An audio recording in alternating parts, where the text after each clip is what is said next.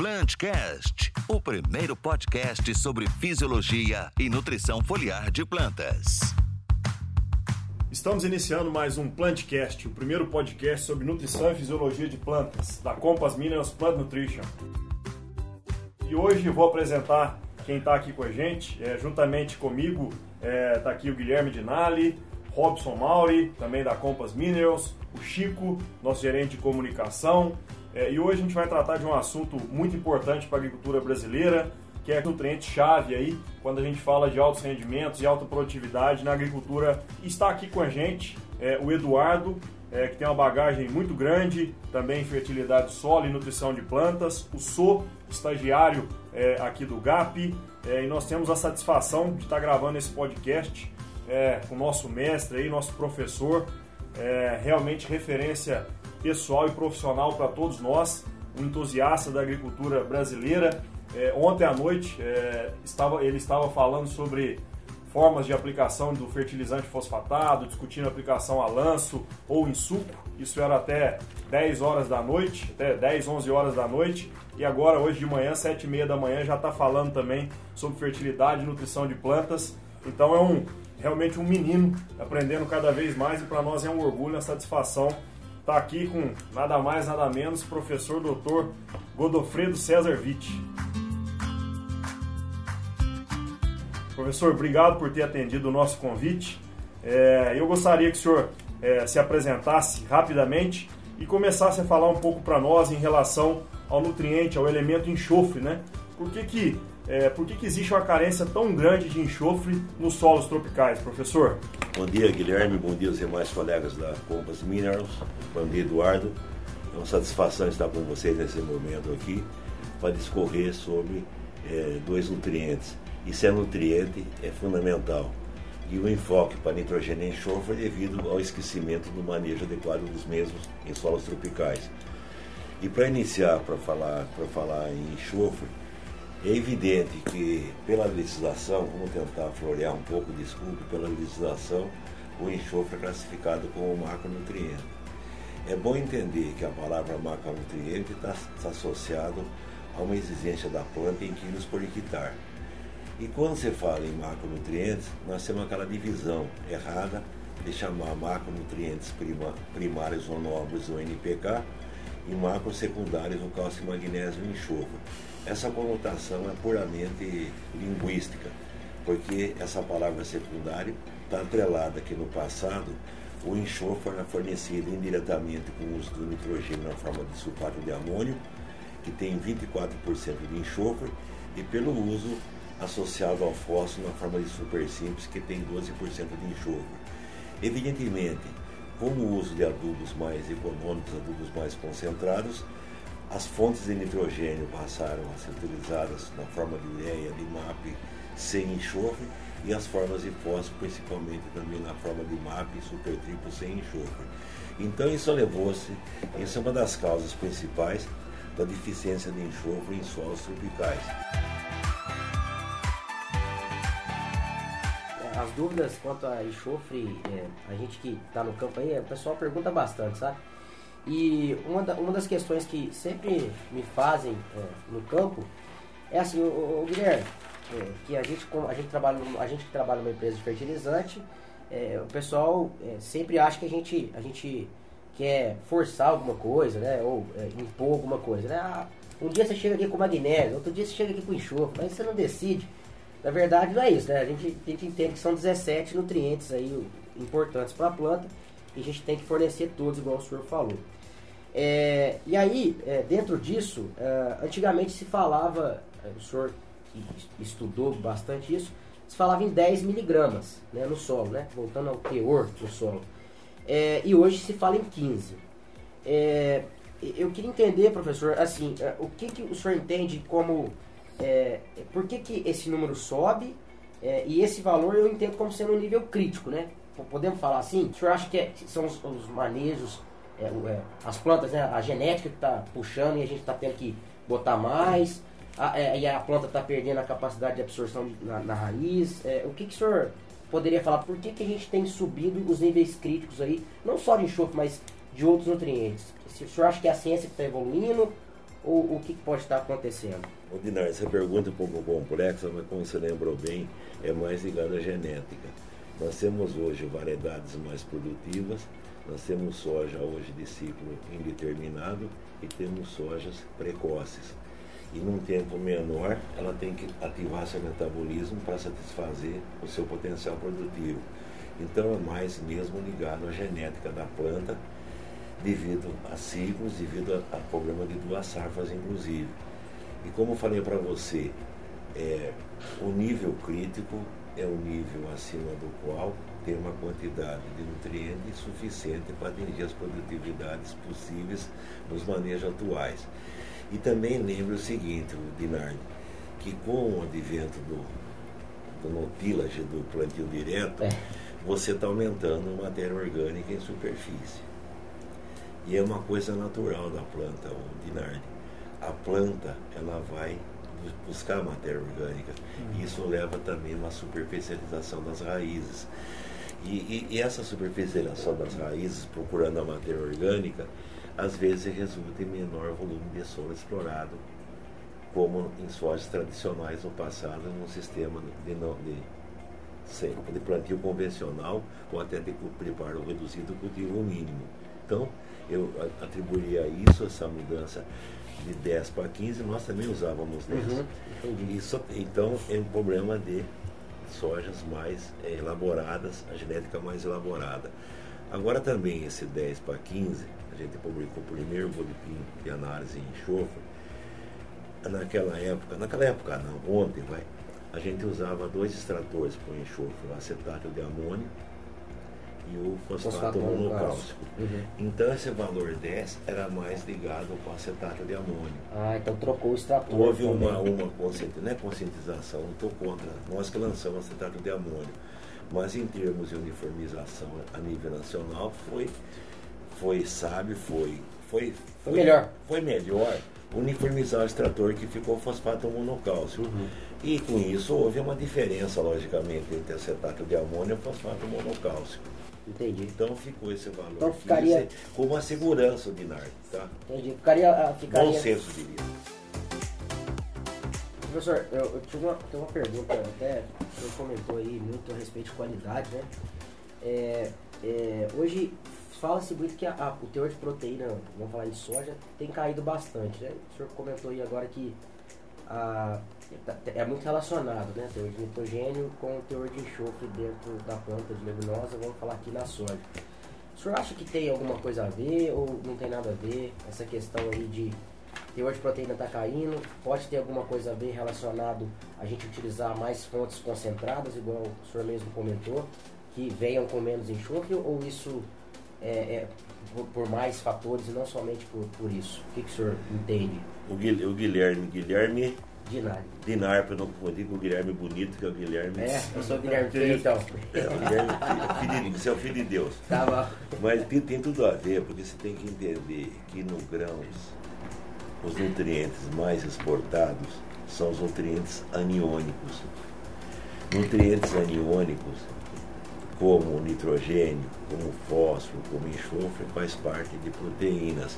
Então é evidente que a deficiência de enxofre, principalmente na fase reprodutiva, é fundamental para o aumento do teor proteico e, e aumentando o teor proteico, vai aumentar também a produção de grãos, porque no grãos é que estão, que estão as proteínas e como nós dissemos, proteína é nitrogênio e enxofre, associado logicamente ao fósforo, que é a fonte de energia para qualquer sistema metabólico. Então tem tudo a ver, sim, o fornecimento de enxofre com o enchimento de grãos. E como você lembrou bem aí, o Guilherme Linari, muitas vezes você usa fontes de enxofre altamente solúveis, que é a fonte tradicional na forma de sulfato. Pode ser que nessa fase mais, mais reprodutiva esse sulfato já tenha sido lixiviado e vai faltar enxofre então para enchimento de grãos. Entendi. Professor, uma coisa que a gente vê muito no campo também, um questionamento rotineiro é o seguinte: quando a gente trabalha com, quando se trabalha com fontes de enxofre, geralmente se trabalha com gesso agrícola pensando em, todos os benefícios que o gesso tem.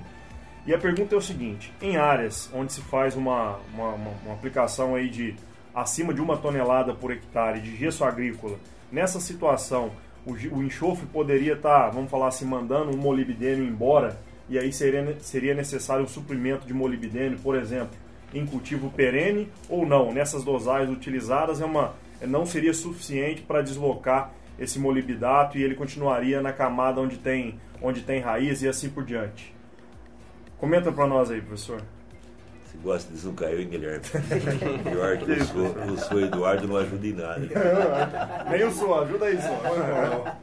Vamos fazer uma analogia, Guilherme. A planta absorve SO4 2 A planta absorve NO4 2 A planta absorve também o selênio, hoje é um elemento essencial, sim, sim. SeO4 2 Isto é, as formas iônicas são similares. Então existe uma competitividade de que o excesso de um ânion com a mesma fórmula molecular SO4, MO4, SO4 leva à deficiência desses nutrientes.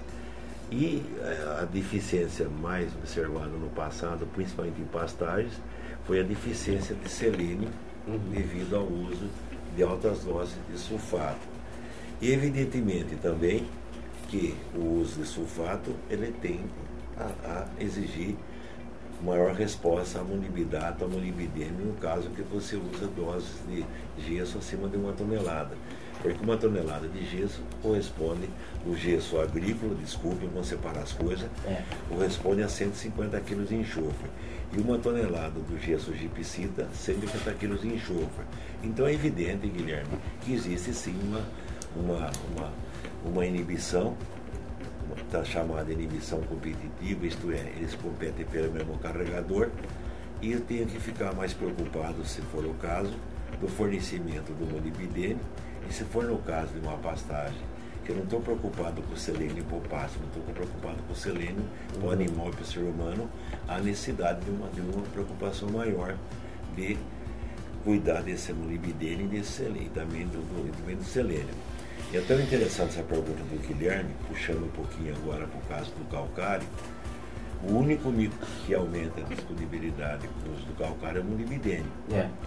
Então você fala o seguinte, muitas vezes a deficiência do molibdênio, já que estamos falando de assuntos gerais, ela é corrigida pela simples uso do calcário, sem, sem precisar pôr molibdênio, porque o pH estava ácido, indisponibilizando o molibdênio que ficou preso nas cargas positivas. Mas voltando ao que falou Guilherme, concordo com você realmente que nós temos que ter uma atenção especial, principalmente com o libidênio, devido à inibição que existe pela forma de absorção ser similar à do sulfato. Falando um pouco de fontes de enxofre, para depois a gente entrar em, em boro, é, o que, que, a gente tem observado também, por exemplo, em cana-de-açúcar, está é, tá sendo nítido isso. O uso de gesso é, precisa seguir alguns critérios. Então eu gostaria que o professor comentasse quais os critérios para recomendação e posicionamento em relação a, a gesso agrícola, né? É, e os cuidados que o produtor deve ter para não desbalancear é, cálcio e magnésio, haja visto que o gesso agrícola, obviamente, ele vai levar um importante elemento e nutriente que é o cálcio. Vamos devagar, a gente é fã do gesso, nós temos dois livros sobre gesso, vamos relançar até uma, uma, uma, um livro atualizado sobre o uso do gesso agrícola, bem como o uso da gipsita, que é o gesso natural. A gente tem apregoado que o gesso é insubstituível, vírgula, para condicionamento de subsolo. Então o gesso é fundamental basicamente em áreas de abertura. Para você, é, não use a palavra neutralizar, que calcário é para você complexar o alumínio tóxico, ficando numa forma iônica LSO4+, que a planta não absorve. Então o gesso é fundamental o seu uso, é o único produto que tem essa possibilidade de você condicionar a subsuperfície, principalmente em áreas de abertura, quando tiver teores muito baixos de cálcio, absoluto ou altos de alumínio ou, alto, ou saturação por alumínio alta. Então o gesso, através do aumento do cálcio, logicamente ele vai diminuir a saturação por alumínio, porque saturação por alumínio é alumínio sobre soma de bases mais alumínio vezes 100. Isso é indiscutível, o uso do gesso, principalmente em áreas de abertura. Daí você fala o seguinte, bem, o que, que a gente sonha com o uso do gesso?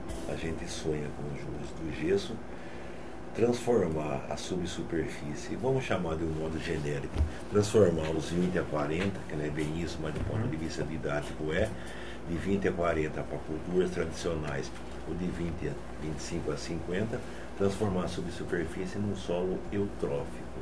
O que, que é solo eutrófico? É o que tem uma saturação por bases acima de, acima de 50. Isso aí.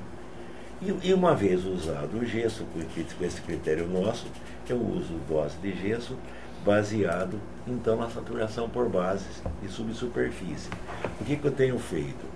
Vamos, vamos lembrar o conceito. O que, que é solo eutrófico? Saturação por bases maior que 50. Nesses casos, basta usar calcário Cristo para manter, manter o solo eutrófico. O que, que é um solo mesotrófico? Mesotrófico tem uma saturação por bases de 30 a 50. Aceitável. Basta usar o cálcio do calcário para transformar o mesotrófico em eutrófico. Depois vem o solo distrófico. O que é solo distrófico? O V% é menor que 30. E muitas vezes os distróficos são álicos. A saturação por base por alumínio marca 50. Então eu vou preocupar em transformar um solo árido em distrófico e o distrófico depois para mesotrófico e epiotrófico. E para mim trabalhar com solo distrófico, evidentemente que eu vou aumentar o cálcio através do calcário e do uso do gesso. Então eu faço o uso do gesso, no meu critério, quando a saturação por bases de subsuperfície for menor que 30, pisar e levar 50. É um critério que leva em conta do solo, como você percebeu análise química, que é o V%, que leva em conta a CTC e que leva em conta o poder do gesso em fornecer cálcio. Normalmente a Embrapa, corretamente, ela leva o outro critério, ela leva o critério de argila, é. que eu multiplico em culturas anuais a, a, a porcentagem de argila e multiplico por 50. Por 50. Evidentemente, isso responde a sua pergunta, porque quanto mais arenoso, menos dose de gesso, Sim. porque é menos argila. Então, tá certo, até certo ponto existe aí uma conotação que, que tem uma, uma ligação entre os métodos. E eu estou dizendo, não meu, o nosso, né, que tem o professor Malabota, os colegas do GAP aqui, visa levar, tornar esse solo eutrófico em subsuperfície. Então, é um caso, Guilherme Franco, interessante que você fez aí. A gente trabalhou muito tempo numa fazenda, como chama de Eldorado, Laço.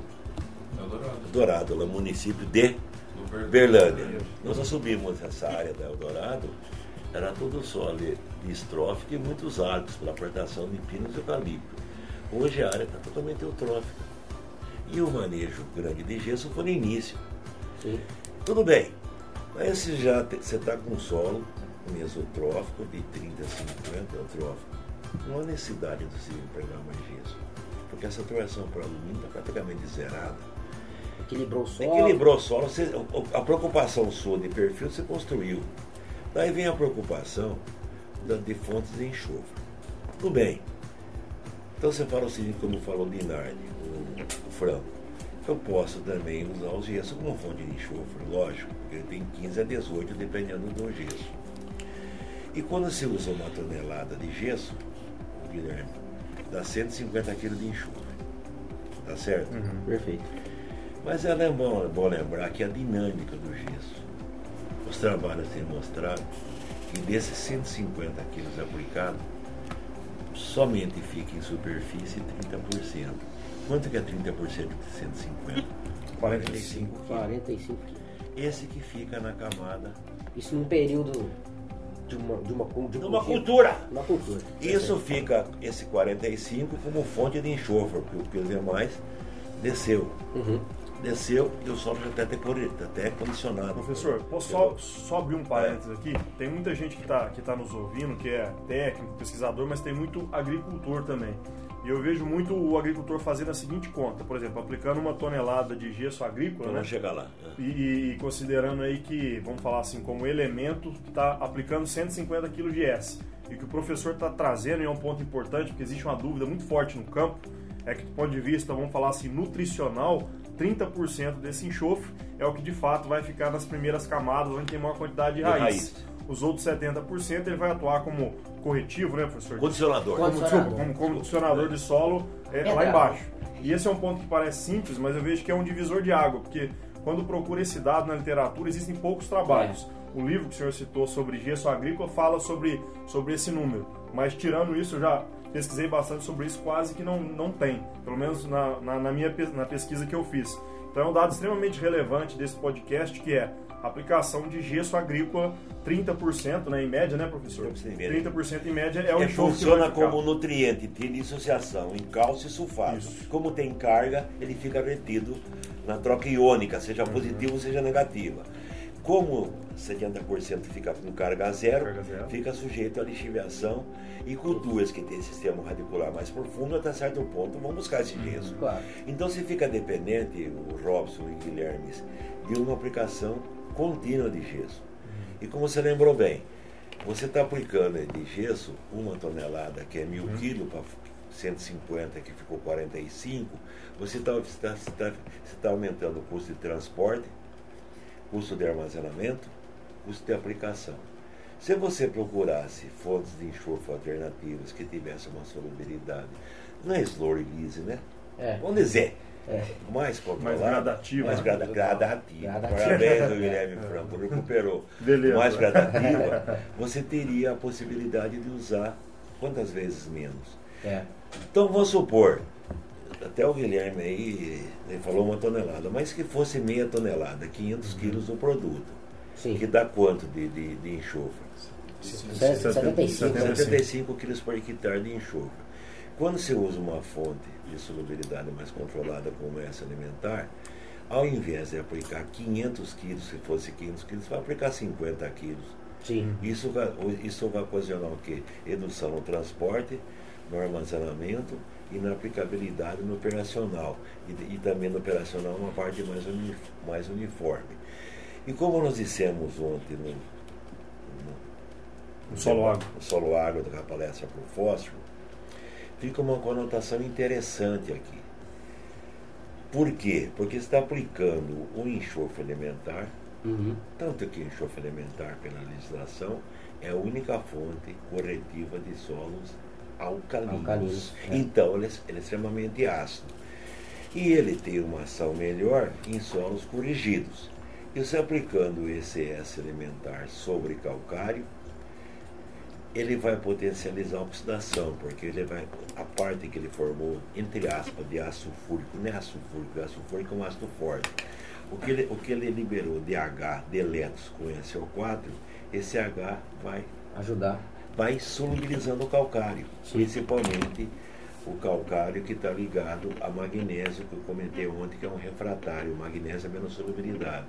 Então eu tenho a vantagem de ter uma ação além de um enxofre de liberação gradativa, como lembrou o Guilherme, como lembrou o Robson, de ter esse enxofre na fase reprodutiva, eu tenho um efeito benéfico mesmo da solubilização de calcário.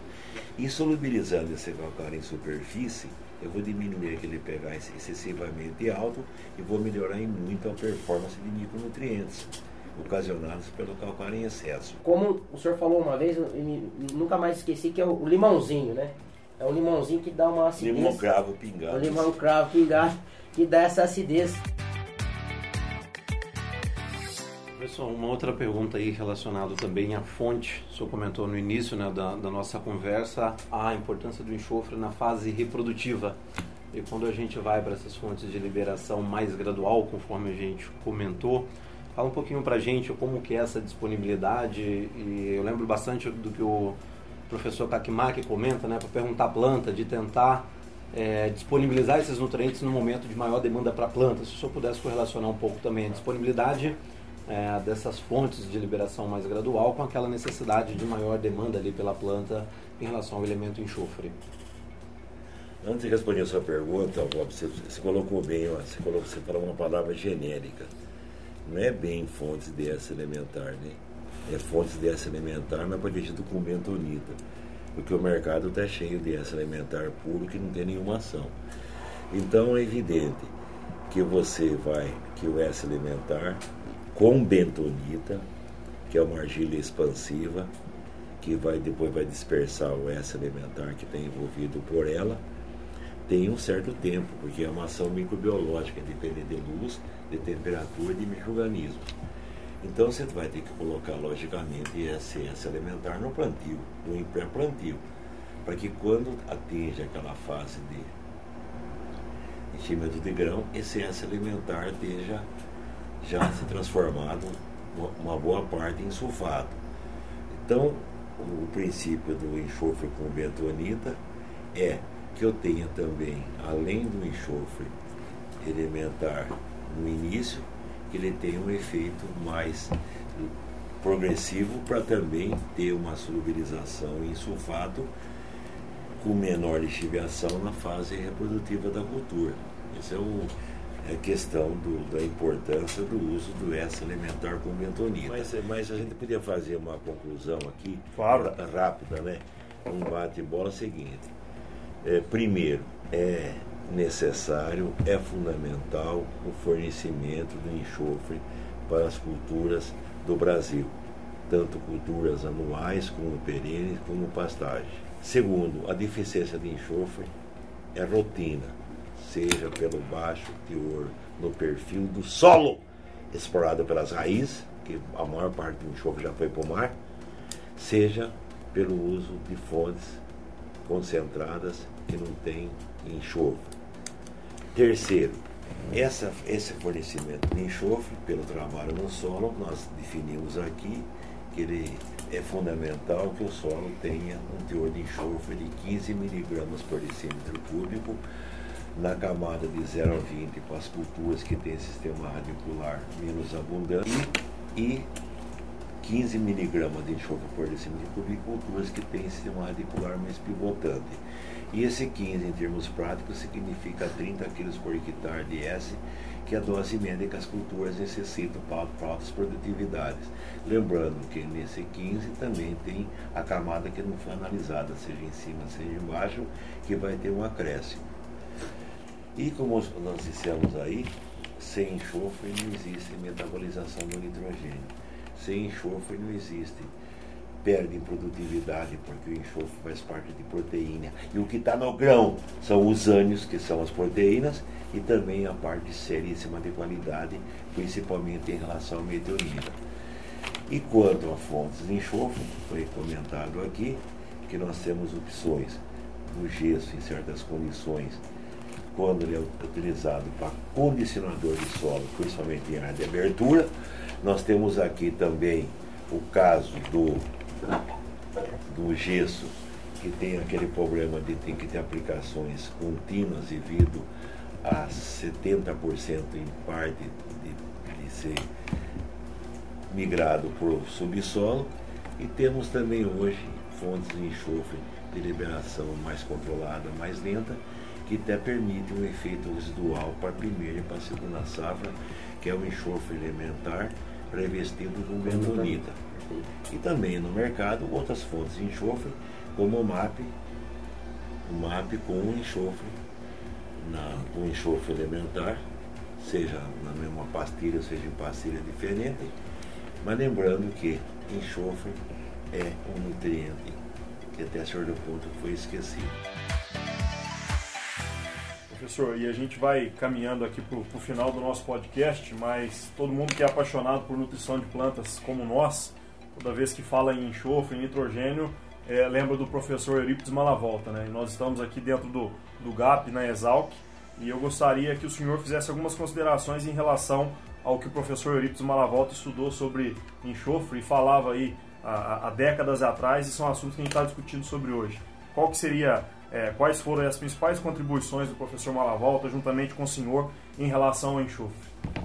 Veja, o professor Malavolta, a tese dele de doutoramento, se não me engano, de 1949, foi ontem, né, Guilherme? Tinha nascido, Pedro? Não, né? 49. 49. Já tratava de, de, de enxofre. E o professor Malavolta motivou muito a gente a trabalhar com enxofre, principalmente em relação à metodologia. Então, graças ao professor Malavolta, graças principalmente ao professor saudoso Renato Amilco, Amilco Alicatani e um professor, graças a Deus, que é vivo, Nadir Amelio da Glória, eles diziam, bobagem se estudar enxofre. Enxofre não vai enriquecer ninguém, enxofre ninguém dá importância. E graças a esses professores, a gente estabeleceu o método de análise de enxofre no solo, tanto enxofre sulfato como enxofre orgânico, estabeleceu o enxofre em plantas e essa paixão que a gente tem até hoje pelo enxofre. E o Malavota sempre foi incentivador desse, desse, desse tema.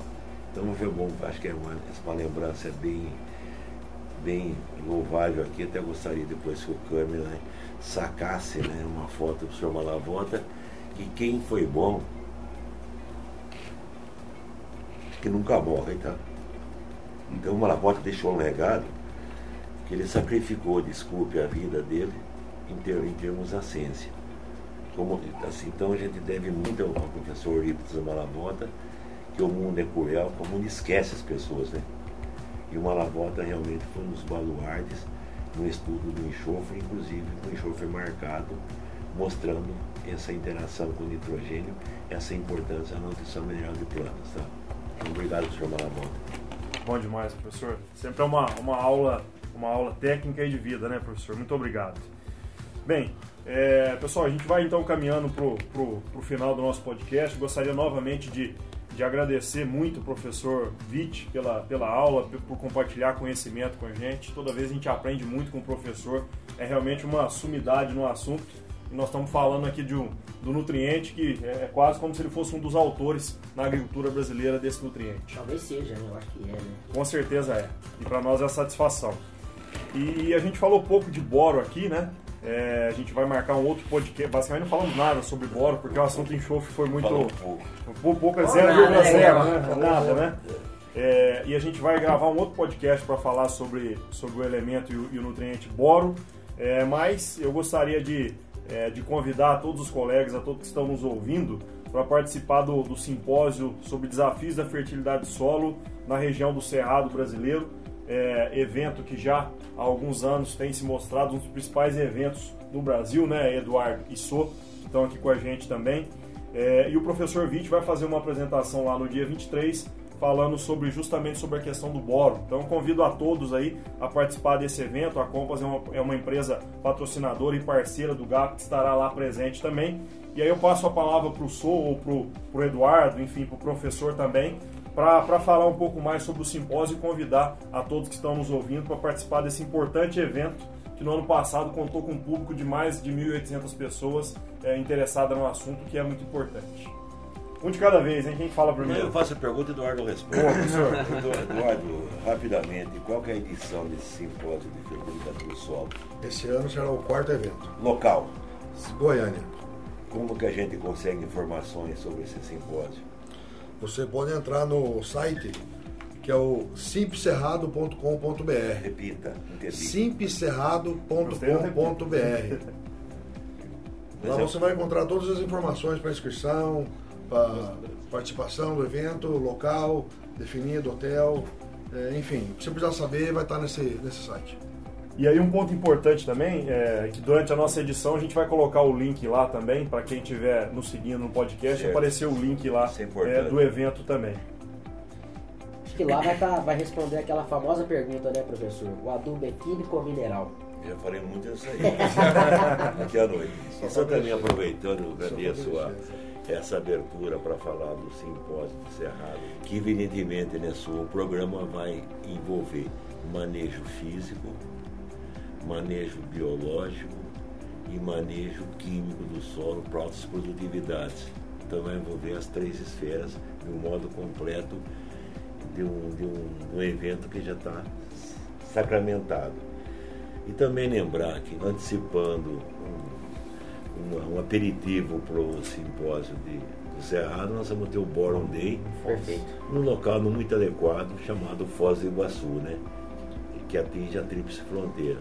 Isso também, depois nós vamos colocar no, no plantcast da, da Compass. O link vai estar disponível. Disponível. Então eu agradeço a essa empresa aqui, a Compass Mineral, uma empresa séria, uma empresa feita com, com- profissionais competentes, e direcionados para informar a verdade e a honestidade, que contribuem que contribui muito para o futuro desse país, essa oportunidade, e pretendemos sempre, através do GAP, né, do Grupo de Apoio para a Extensão, ter, ter essa parceria que nós já temos.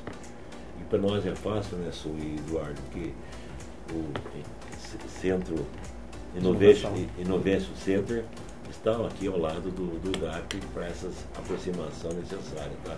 Mais uma vez, obrigado aos, aos dois Guilherme, ao Robson, ao colega Chico. Chico. Então, obrigado por vocês aí, tá?